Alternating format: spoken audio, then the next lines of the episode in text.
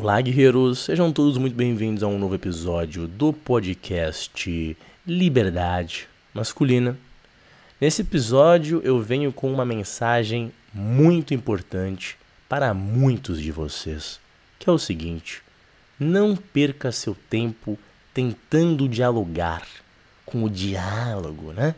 Essa ideia do diálogo, ela é tão presente hoje em dia nas pessoas médias, normais, o cara que faz faculdade, que vai e trabalha, tem uma vida normal, essa ideia do diálogo, especialmente no âmbito político, é algo que está muito presente. Você liga a televisão, por exemplo, na Globo, né, na, na SBT, na GNT, especialmente naqueles lugares que tentam ter mais um ar de, de tolerância e todo o resto, né? Uma das narrativas mais presentes é que nós vivemos nesse mundo e sociedade que é, que é extremamente polarizada em relação à política. Né? Tem pessoas lá que estão no completo lado lá da, da esquerda, o outro da direita e todo o resto, e são quase que inconciliáveis as, as opiniões, e que o correto a nós seria realmente achar o diálogo entre esses dois polos, né? para as pessoas com, começarem a conversar. Né? É uma narrativa muito bonitinha, que faz o olho das pessoas realmente começar assim a, a se lacrimejar. Ai, que ideia linda! Precisamos conversar, precisamos chegar num consenso, precisamos dialogar, né? Só que parece que as pessoas que falam esse tipo de negócio, é, existem duas possibilidades pelas quais elas falam isso, né? Que nós precisamos de diálogo. A primeira delas é realmente inocência. O cara acha, ah, vamos tentar dialogar com as pessoas que são lá vermelhas, né? Os seguidores de Karl Marx. Vamos tentar conversar com essas pessoas. Vamos ver o que elas têm a dizer, né? Aí ele vai tentar falar, né? E na inocência dele, ele realmente acha que com argumentos lógicos, né? Com a racionalidade, ele consegue realmente conversar com uma menininha lacradora e convencer ela de que ela está errada. Só que isso nunca vai acontecer. Entende? E, e toda vez que você for tentar fazer isso, para quem não sabe ainda, né? Você só vai ser ridicularizado, só vão te ridicularizar, porque esse é o ponto. Eles não estão lá para procurar a verdade ou para mostrar que estão corretos no âmbito da verdade de forma geral. Não. Eles estão lá para parecer que estão corretos e te humilhar, te constranger. E como consequência, o movimento político, a ideologia que você tem. Entende?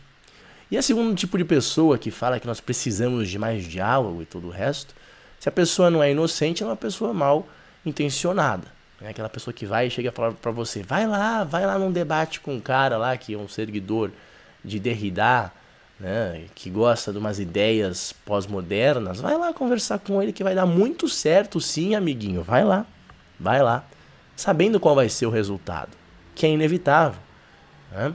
Como eu já discuti em outros vídeos anteriormente, né, o, o pensamento dessas pessoas que dominam muitas esferas de poder e de educação, que é o da dialética negativa, né? Essas pessoas, elas não querem chegar a uma conclusão positiva quase nada. Não é a pessoa que você fala, olha, aconteceu isso e depois aconteceu aquilo. Aí ela chega a uma conclusão. Não. São pessoas que geralmente não querem chegar a conclusão absolutamente nada, não querem rever seus conceitos, não querem ter um debate. Longe disso. Debate, né, ou oportunidade de ter uma conversa com uma pessoa com uma opinião diferente, é meramente uma oportunidade em tentar constranger o oponente, realmente humilhar e tentar fazer com que os espectadores considerem aquela pessoa como uma pessoa desqualificada. É só isso, entendeu? Porque no fundo, no fundo mesmo, eles sabem muitas das vezes que eles acreditam em mentiras. E a única forma de você fazer uma mentira se perpetuar no discurso público é por intermédio né, desse tipo de coisa, de ataque ad hominem após ataque ad hominem e tentar desqualificar os seus oponentes a cada oportunidade, entendeu? Então, assim, a gente tem que, tem que lembrar de uma lição até do próprio Maquiavel, que não é um cara que eu gosto muito, mas ele dizia né, que ah, existem duas coisas que a gente pode tentar para conseguir uma coisa. A primeira dela é o diálogo, né? Isso daí não der certo, meu amigo. Aí a gente parte para a guerra. E, e, essa é a situação que a gente se encontra. Não, não é, não é mais o, o caso de tentar dialogar porque o oponente não quer dialogar.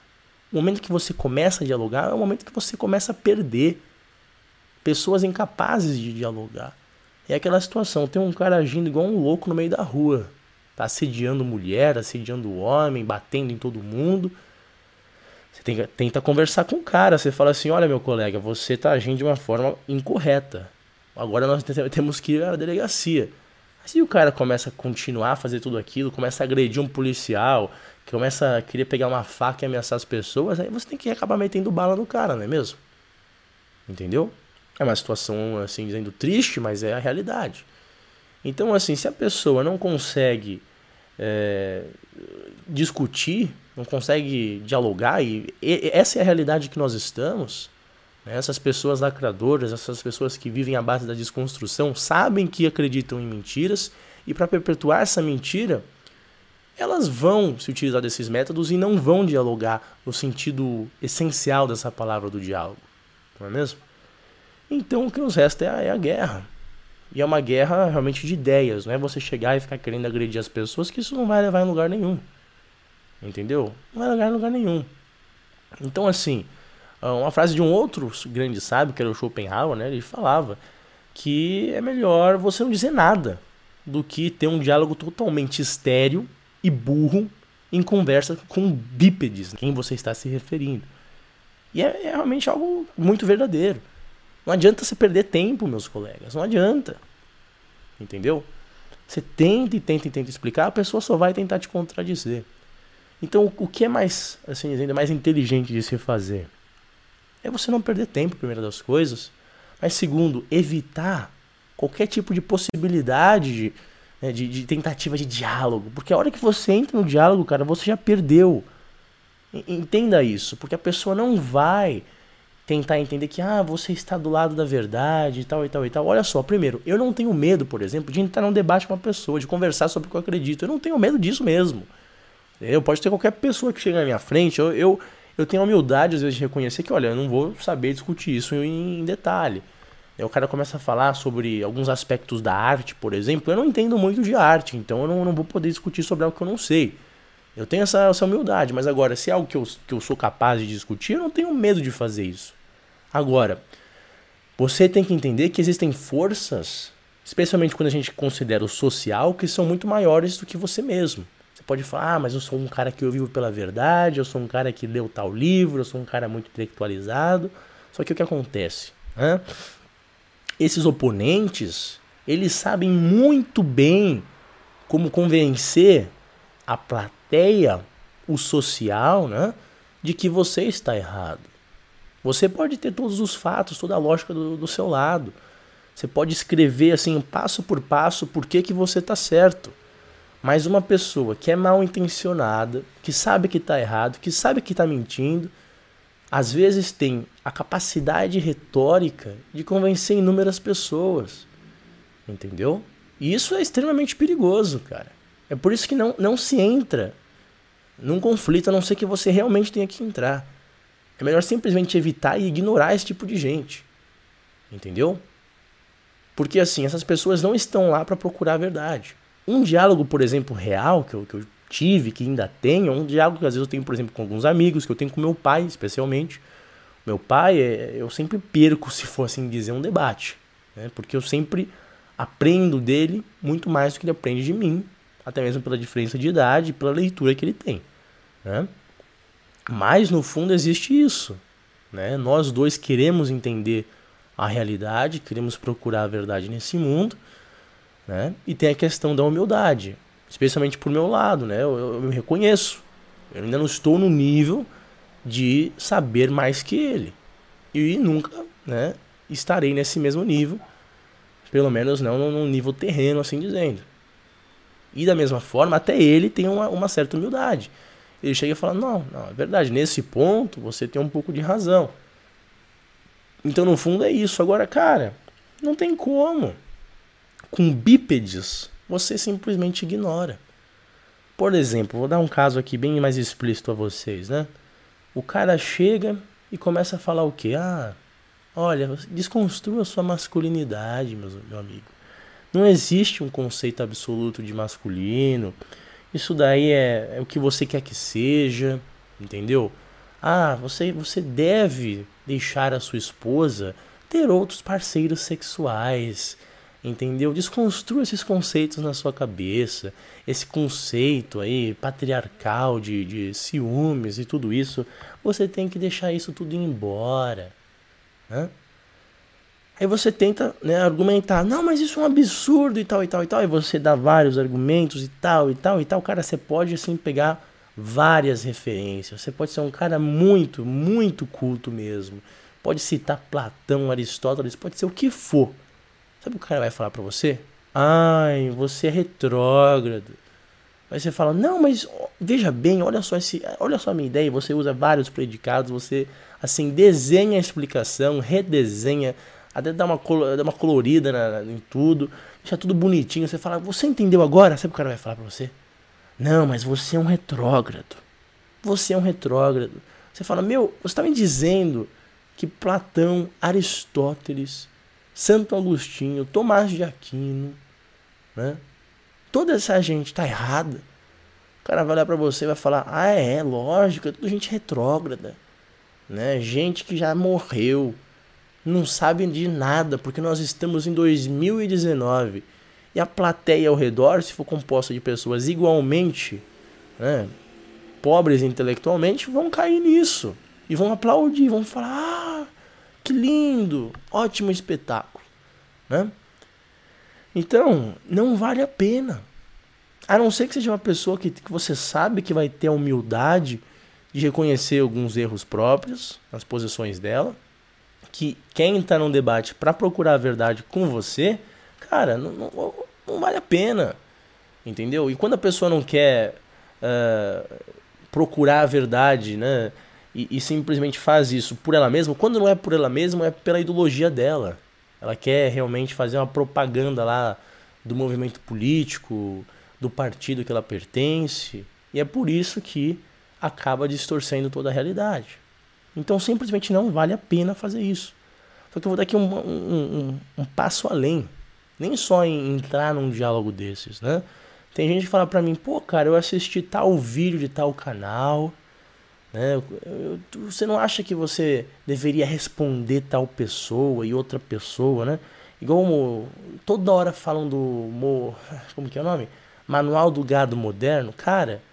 esse e vários outros canais, eu, eu tenho a felicidade de dizer que assim, eu assisti dois ou três vídeos e eu nunca mais vou abrir. Isso contamina o seu cérebro, cara. Contamina o seu cérebro. De verdade mesmo, tá?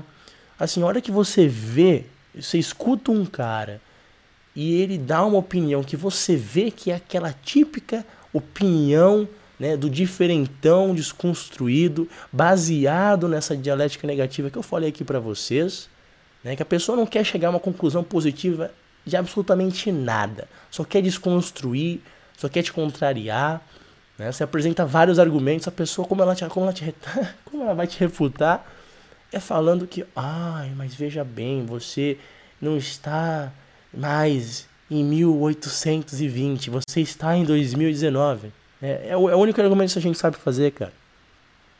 Você começa a observar esse discurso lacrador, tá? E, e aqui, sim, você começa a ver uma pessoa se aproximando mais aos vermelhos. Sim, cara, é, é inevitável. O jogo político ele, ele tá presente em todo que é lugar. Você vê uma pessoa Tá? Independentemente do canal, cara. Pode ser um canal de game, tá? Pode ser um canal de culinária. Se você vê que o cara começa a dar uma esquerdada, meu colega, você vai embora. Vai embora, meu amigo. Porque essa pessoa, você pode pensar, não, mas eu sei destilar a realidade da, de, da mentira. Eu consigo ver a ideologia do cara, eu consigo fazer o diálogo, né? Ai que o cara não tá certo em alguns pontos e tudo o resto. Puta merda, é isso que eu falo. Você entrou no diálogo, você já perde. Entendeu? Assim, a não ser que você realmente tenha um cuidado extremo, a não ser que você já tenha realmente assim um, um, uma, uma intelectualidade boa, que você entenda como as pessoas manipulam as outras, em especial na internet, como eu sei, cara tá? A não ser que seja um caso disso, tome muito cuidado. Tá? Eu vou falar algo que aconteceu, acho que foi uns dois dias atrás. Eu estava cansadíssimo, cheguei aqui em casa, né? Fui lá quase dormindo, eu falei, vou assistir um tal vídeo de um, de um rapaz aí esquerdoso, todo rosinha, né?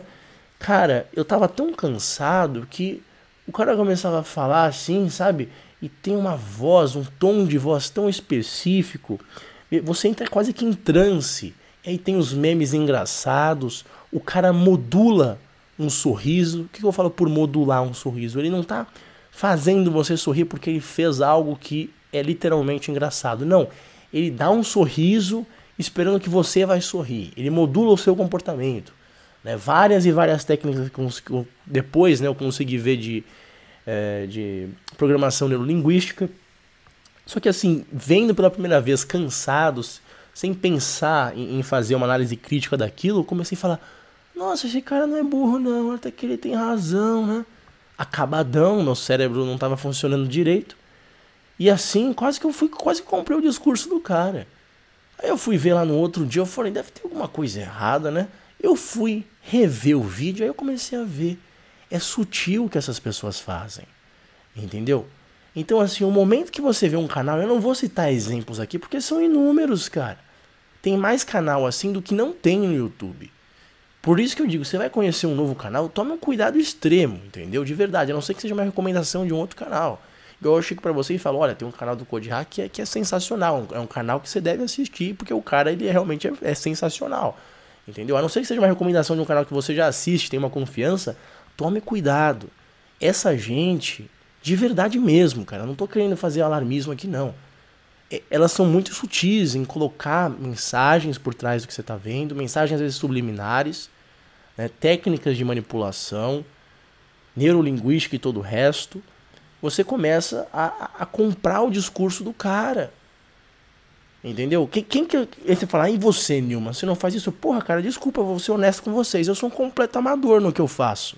Eu tenho aqui o meu, o meu microfonezinho que eu comprei por 150 reais. Eu tenho o meu, o meu computador e é isso. Eu que faço minhas edições, faço uns troços tudo errado às vezes.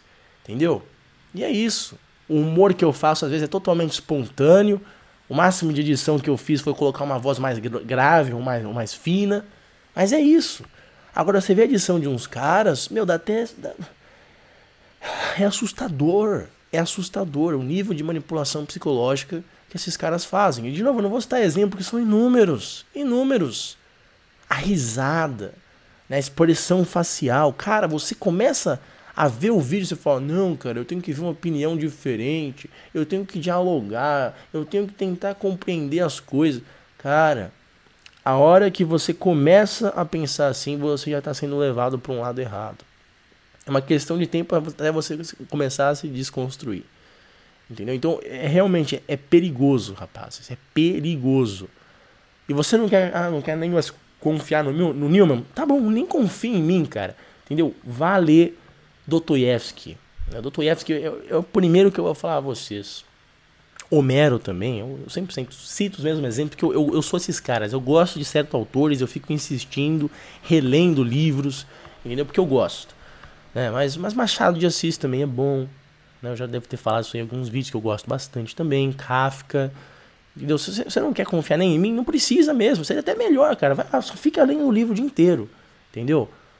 Mas, cara, cuidado extremo na internet. Cuidado extremo, né? Quando você tá aí lendo uma publicação bonitinha no Instagram, entendeu? Porque essas pessoas têm sim um domínio muito melhor que o meu, de outras pessoas mais tradicionais e conservadoras, um domínio muito melhor dessas técnicas de manipulação, de propaganda de verdade mesmo.